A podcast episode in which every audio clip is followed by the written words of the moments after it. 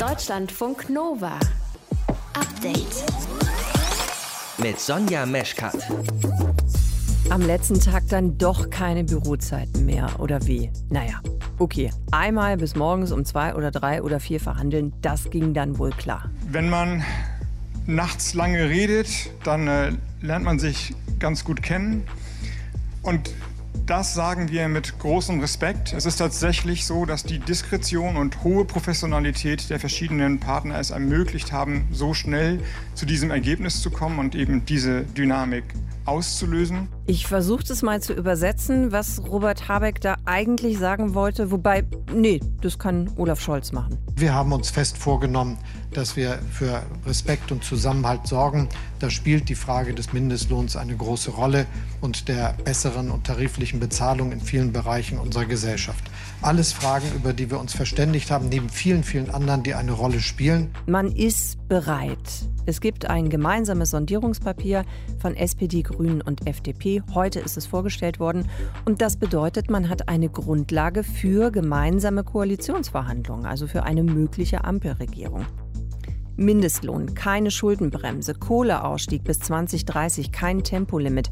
Über die wichtigsten Punkte aus dem Sondierungspapier erfahrt ihr mehr im frischen Podcast vom Update am 15. Oktober. Außerdem sprechen wir über Salz. Richtig geiles Zeug finde ich zumindest. Auch wenn ich weiß, zu viel Salz ist natürlich nicht gut. Ne?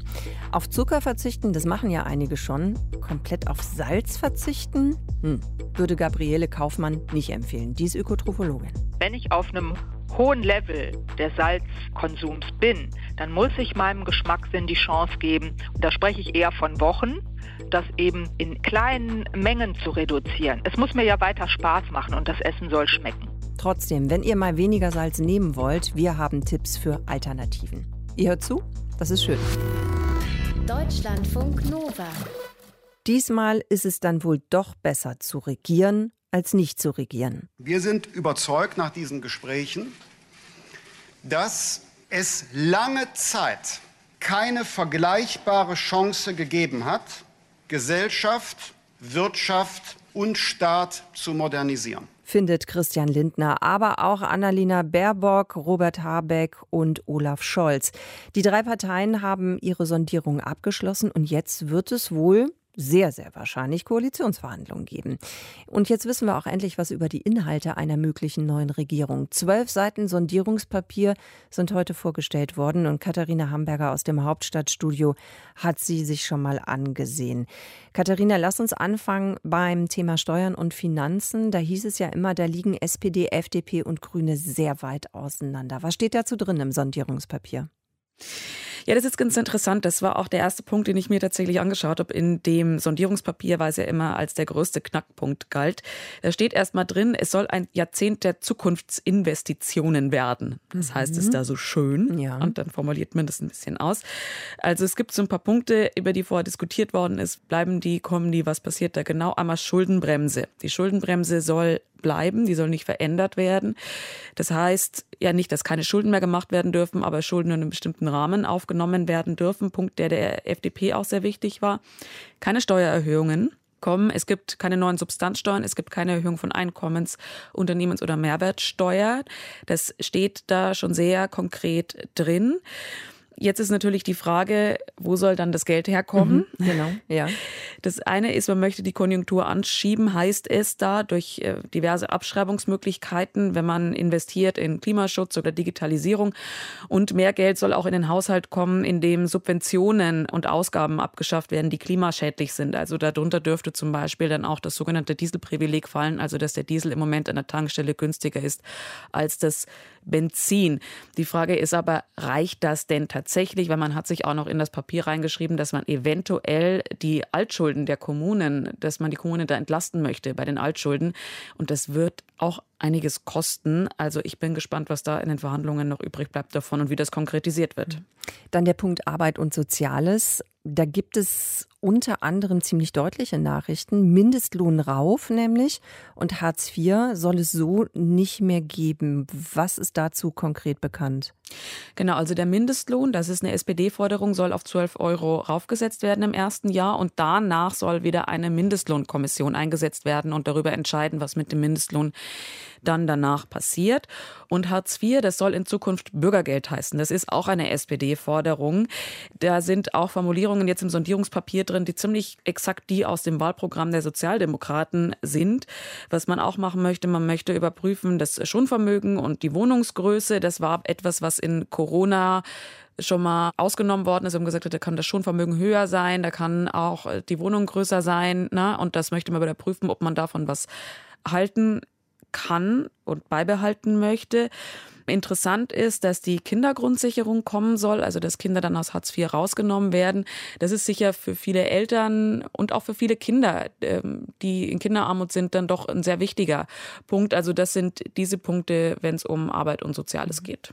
Wie steht es denn mit der Klima- und Energiepolitik? Das ist ja auf jeden Fall ein Thema, das äh, den Grünen sehr wichtig gewesen sein dürfte bei den Verhandlungen. Ja, keine Überraschung. Bekenntnis zum 1,5 Grad Ziel. Das, glaube ich, haben wir alle erwartet. Man möchte äh, die erneuerbaren Energien schneller ausbauen. Zum Beispiel Solaranlagen verpflichtend auf jeden Gewerbeneubau, finde ich schon sehr konkret. Zwei Prozent der Landfläche sollen für Windkraft äh, herhalten, ne? also sollen Windräder gebaut mhm. werden. Dann, man möchte auch den Ausstieg aus der Kohleverstromung. Da ist es aber noch ein bisschen unkonkret. Da heißt es idealerweise bis 2030. Was dann das genau bedeutet, wird sich noch zeigen. Also es ist eher ein Wunsch. Was auch dann natürlich reinfällt, ist das Thema Tempolimit. Da ist es relativ konkret. Es gibt kein generelles Tempolimit auf deutschen Straßen. Da dürfte sich die FDP durchgesetzt haben. Und man hat auch noch etwas zum Thema Verbrennerausstieg. Den möchte man ja, aber gleichzeitig möchte man weiter auch Autos zulassen, die mit synthetischen Kraftstoffen, sogenannten E-Fuels, fahren. Ob das tatsächlich realistisch ist, wird man sehen. E-Fuels sind ja auch ja dann durchaus umstritten bzw. viel diskutiert. Da bin ich auch sehr gespannt, was da in den Koalitionsverhandlungen dann noch konkretisiert wird. Was ist denn deine Einschätzung, Katharina? Wie überraschend sind jetzt diese Ergebnisse? Ist da irgendwas dabei, wo du jetzt gedacht hättest, ja, hätte ich so nicht erwartet oder passt es am Ende? Ich finde es tatsächlich nicht wahnsinnig überraschend, muss ich sagen. Also es ist, wir müssen auch sagen, es ist ein Sondierungspapier, da wird vieles noch verhandelt werden, da fehlen auch noch ganz viele Dinge. Wir haben ja auch ganz viel über Cannabis-Legalisierung zum Beispiel in den letzten ja. Tagen diskutiert. Das fehlt komplett. Also das Wort Cannabis kommt in diesem Papier überhaupt nicht vor. Es gibt auch noch ganz viele Sachen, die ausformuliert werden müssen. Ähm, es gibt so einen gesellschaftspolitischen Absatz zum Beispiel, da geht es dann um ähm, Reproduktionsmedizin, um transsexuellen Gesetz zum Beispiel. Das sind Dinge, die sind noch sehr vage formuliert, wird man sehen, was was dann da konkret dahinter steckt.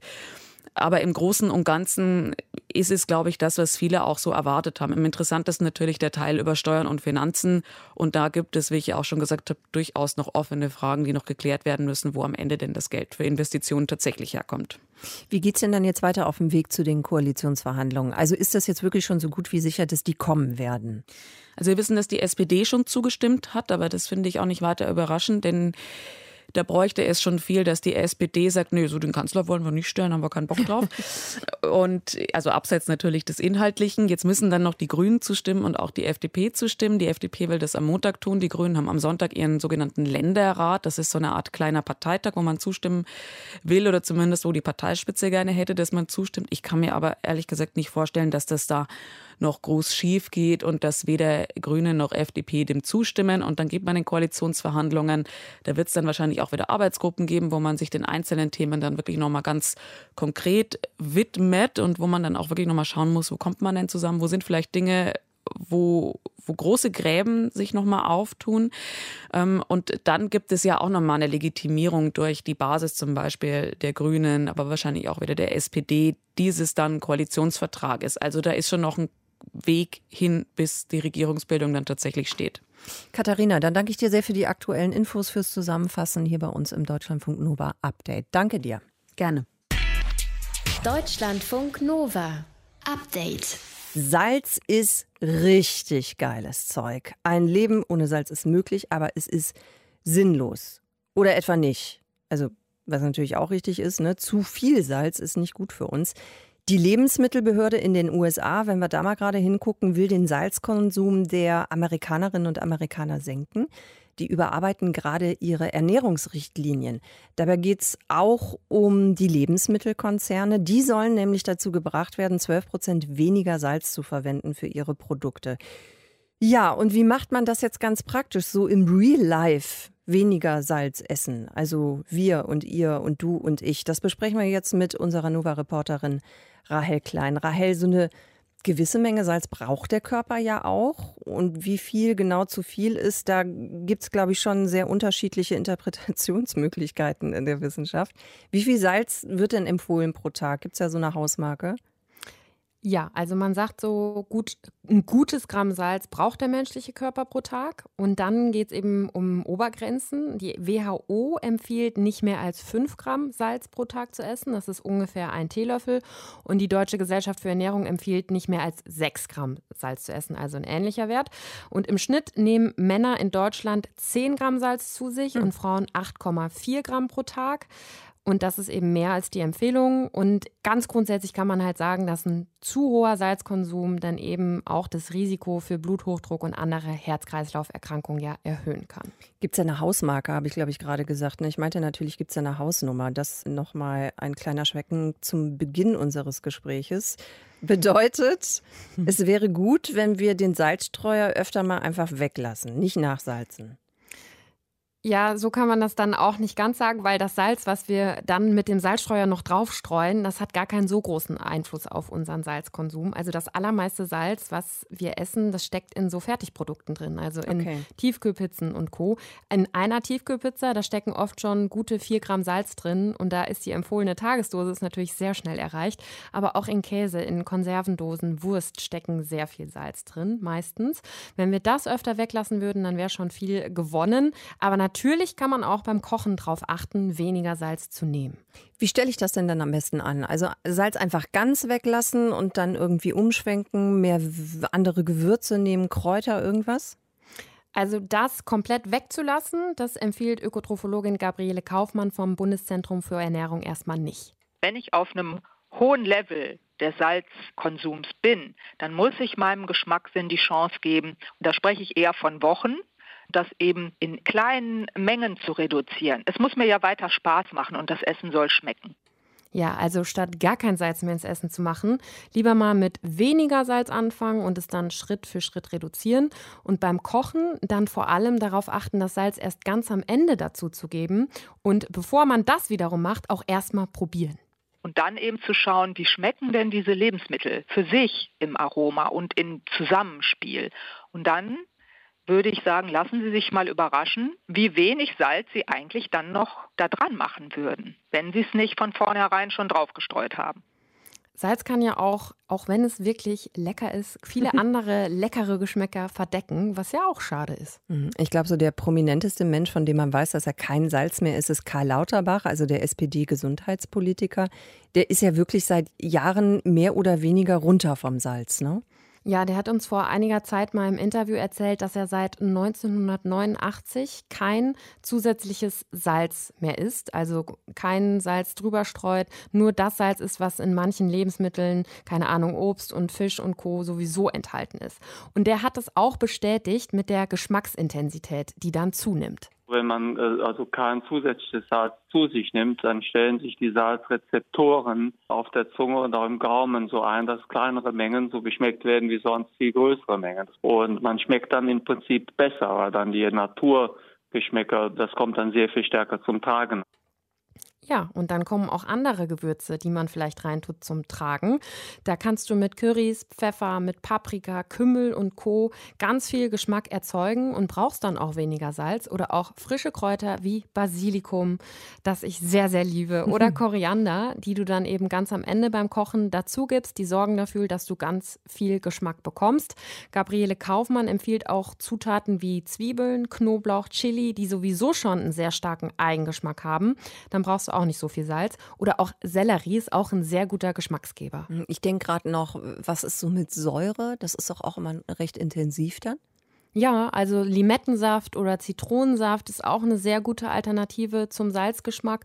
Auch Essig, also einen Balsamico-Essig zum Beispiel, wo jetzt nicht so viel Zucker auch drin ist, den kann man auch sehr, sehr gut nehmen.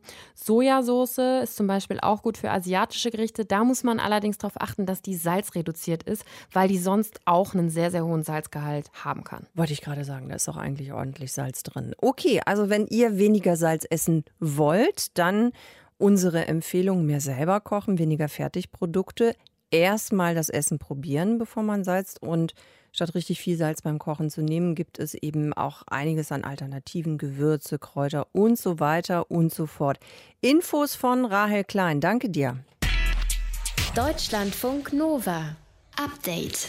Und es hat Boom gemacht. Nicht bei der Liebe, sondern bei der Nebenkostenabrechnung. Da wird es sehr wahrscheinlich Boom machen, denn die Energiepreise steigen. Wir haben im Update ja auch schon drüber gesprochen. Bringt uns zur Frage, ob jetzt der richtige Zeitpunkt ist, um alte Stromfresser einfach mal rauszuschmeißen. Also Kühlschrank zum Beispiel, Fernseher, Geschirrspüler oder vielleicht auch euren Trockner. Thomas Zwingmann kann euch mehr dazu sagen. Er ist Energieexperte bei der Verbraucherzentrale Nordrhein-Westfalen. Herr Zwingmann, wo verläuft denn eigentlich die Grenze zwischen Kühlschrank noch behalten oder lieber neuen besorgen? Ja, also jetzt ist tatsächlich ein guter Zeitpunkt, auch mal das alte Gerät unter die Lupe zu nehmen. Und das kann man äh, beim Kühlschrank ganz gut so am Baualter festmachen. Also wenn das Gerät älter als 15 Jahre ist, dann kann man durchaus unbesorgt sich über ein neues Gerät informieren, weil Ab diesem Baualter nimmt der Energieverbrauch doch deutlich zu im Vergleich zu aktuellen Geräten und vor allen Dingen auch die Gesamtökobilanz. Ne? Also wenn man Rohstoffverbrauch zur Herstellung betrachtet und diese ganzen Dinge, dann ist so bei Geräten, die älter als 15 Jahre alt sind, äh, schon die Zeit erreicht, wo man die austauschen kann. Hm. Und worauf dann beim neuen Kühlschrank zum Beispiel achten? Ich komme mittlerweile ehrlich gesagt selbst immer so ein bisschen durcheinander mit diesen ganzen Klassen. Also es gibt ja mittlerweile A, A+, A+, plus, plus, plus, plus, plus. Also was ist, ist da der Richtwert? Ja, seit März ist ja diese A-Plus-Inflation vorbei. Also mhm. die Stufen wurden ja zurückgestellt. Im Moment sind die aktuellen Geräte eher in der Klasse C und D zu finden, mhm. um halt diese Plus-Inflation da zu beseitigen. Und äh, ja, man sollte unbedingt darauf achten, eine möglichst hohe Effizienzklasse zu nehmen. Also bei den Kühlschränken ist das B, C oder D. Es gibt im Moment nur ein Gerät, was in der Klasse A ist. Alle anderen sind in den niedrigeren Klassen und da einfach die höchste Klasse, die verfügbar ist, äh, auszuwählen. Das ist schon ganz wichtig. Beim Kühlschrank, sagen Sie, ist die Grenze so älter als 15 Jahre, dann kann man über neun nachdenken. Wie sieht denn das bei anderen Geräten aus? Gilt da dieselbe Zahl? Also was ist zum Beispiel mit der Waschmaschine, Spülmaschine, Trockner? Ja, da hängt sehr ab, äh, wie intensiv das Gerät genutzt wird. Ne? Also wenn ich äh, einmal in der Woche wasche als Einzelperson, dann kann ich natürlich ein Gerät viel, viel länger betreiben, bevor es wirtschaftlich ist, ein neues Gerät anzuschaffen. Und wenn ich aber umgekehrt eine fünfköpfige Familie habe, die jeden Tag äh, die Waschmaschine betätigen, lohnt sich natürlich ein Ausbau schon bei einem viel jüngeren Gerät. Ne? Mhm. Ne? Also sagen wir mal, bei der Familie sind es so ab zehn Jahre plus und beim Single-Haushalt sind es eher so ja, 20 Jahre. Ne? Also okay. da könnte man einfach mal den Stromverbrauch messen über ein Messgerät, was man sich ausleihen kann, zum Beispiel in den Beratungsstellen der Verbraucherzentrale und kann das dann vergleichen mit den Angaben auf dem Energielabel. Dann kann man abschätzen, ob das für einen lohnt, das jetzt schon auszutauschen oder lieber noch ein paar Jahre zu warten. Kommt man denn eigentlich auch weiter mit so kleineren Sparideen? Also was ist mit Gefrierfach abtauen? Frisst ja dann irgendwie auch mehr Energie. Oder ja. einfach erst gar nicht so viel reinpacken in die Gefriertruhe. Bringt das was oder ist das am Ende das, was man da einspart, gar nicht so viel? Doch, also Gefrierfach äh, gar nicht nutzen bringt was. Also so ein Gefrierfach kann den Stromverbrauch an so einer Kühl-Gefrier-Kombination etwa verdoppeln. Mhm. Und wenn ich das dann äh, ausschalte oder zumindest äh, in den Wintermonaten, wo ich vielleicht die Tiefkühlpizza auch auf dem Balkon kühlen kann, ähm, dann kann ich da schon ein bisschen was einsparen. Und zum Thema Abtauen, also wenn man jetzt so eine Gefrier- oder so, ein, so eine Eisdicke von etwa fünf Millimetern mal heranzieht, da hat mal jemand untersucht, dass das etwa 30 Prozent mehr Strom verbraucht und das wären im Jahr so sieben Euro. Ne? Das ist zwar jetzt nicht wahnsinnig viel, aber wenn man das mal über das Land hochrechnet, was da an Energieerzeugungskapazität mhm. zusätzlich bereitgehalten werden muss, dann kommt da schon einiges zusammen bei so einer globalen Betrachtung. Ab wann sich neue Geräte wie Kühlschrank und Co. lohnen, um Energie und damit dann eben auch Geld zu sparen? Thomas Zwingmann hat es euch erklärt von der Verbraucherzentrale NRW. Danke Ihnen. Gerne. Deutschlandfunk Nova. Update. Großes Thema bei uns in dieser Woche, klar, die Sondierungsgespräche und die wahrscheinliche Ampelkoalition. Nur Deutschland ist nicht der Mittelpunkt der Welt. Auch andere Länder haben ihre Themen, so wie der Libanon. In der Hauptstadt Beirut wurde gestern geschossen. Dabei sind sieben Menschen ums Leben gekommen. Mehrere wurden verletzt. Und die Ursache dafür ist diese riesige Explosion, die es gegeben hat in Beirut vor einem Jahr. Da sind auch sehr viele Menschen gestorben, 200, ganz, ganz viele Gebäude sind zerstört worden. Und wir wollen uns diese aktuelle Lage mal einschätzen lassen. Dazu habe ich versucht, vor der Sendung zu telefonieren, und zwar mit Lea Frese, die arbeitet für die Zeit als eine Ostkorrespondentin, war bis vor wenigen Tagen noch im Libanon, ist jetzt in Ägypten und die Telefonleitung, die Verbindung war einfach so schlecht, dass wir das Telefonat so gar nicht führen konnten. Also haben wir uns ihre Fragen geschickt und sie hat uns das Ganze dann freundlicherweise als Audiofile zurückgeschickt und ihre Antworten die hört ihr jetzt. Wir wollten erstmal von ihr wissen, was ihre Eindrücke denn eigentlich gewesen sind. Also bis vor ein paar Tagen war sie noch im Libanon. Was hat sie mitbekommen von den aktuellen Konflikten im Land? Der Libanon war in den letzten Wochen recht ruhig. Das Land wirkte eher sehr müde als äh, besonders aggressiv. Ich bin wenige Stunden vor Beginn der Schießerei abgeflogen und mich haben die Nachrichten dann über soziale Medien erreicht, auch über Freunde und Kollegen.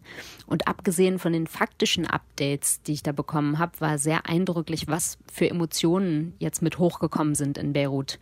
Die Ereignisse gestern erinnern doch viele an die Zeit äh, zu Ausbruch des Bürgerkriegs in den 70er Jahren und auch wenn die Lage jetzt eine sehr andere ist, diese Kugeln und die Toten machen doch deutlich, diese Ruhe ist brüchig. Und in Libanon gibt es ein großes Potenzial für Gewalt. Und es ist vielleicht angebracht, Angst zu haben. Ich wollte dann auch noch wissen, ja, was der Grund war für diese Gewalt gestern. Das hat im Groben etwas mit dieser großen Explosion im Hafen von August 2020, also im vorigen Jahr zu tun. Und ähm, auch das wird Lea noch mal ein bisschen näher einordnen für uns. Die ersten Schüsse fielen gestern während einer Demonstration der Parteien Hisbollah und ihres Partners Amal. Die hatten zu Protesten aufgerufen in Beirut gegen den führenden Staatsanwalt in den Ermittlungen rund um die Explosion im Hafen von Beirut, die im August letzten Jahres ja ganz weite Teile der Stadt zerstört hat. Und dieser Staatsanwalt geht im Moment gegen führende Politiker vor, die ähm, Verantwortung tragen im Fall dieser Explosion, auch gegen die von Hezbollah und Amal. Und genau das wollen die beiden Parteien eigentlich verhindern. Sie behaupten, es wurde nicht ausgewogen ermittelt, sondern mehr gegen sie als gegen Politiker von anderen Lagern. Äh, nach allem, was was ich sagen kann und was Menschenrechtsorganisationen auch äh, feststellen, stimmt das nicht, aber sie wollen gerne von ihrer eigenen Schuld ablenken. Jedenfalls sind sie gestern auf die Straßen gegangen und haben ihre Anhänger mobilisiert und auf einmal fielen Schüsse in diese Menge, abgefeuert vom Dach. Und es ist immer noch nicht klar, wer da eigentlich geschossen hat. Äh, die Hisbollah beschuldigt nun eine große christliche Partei, die Lebanese Forces, die das wiederum bestreitet.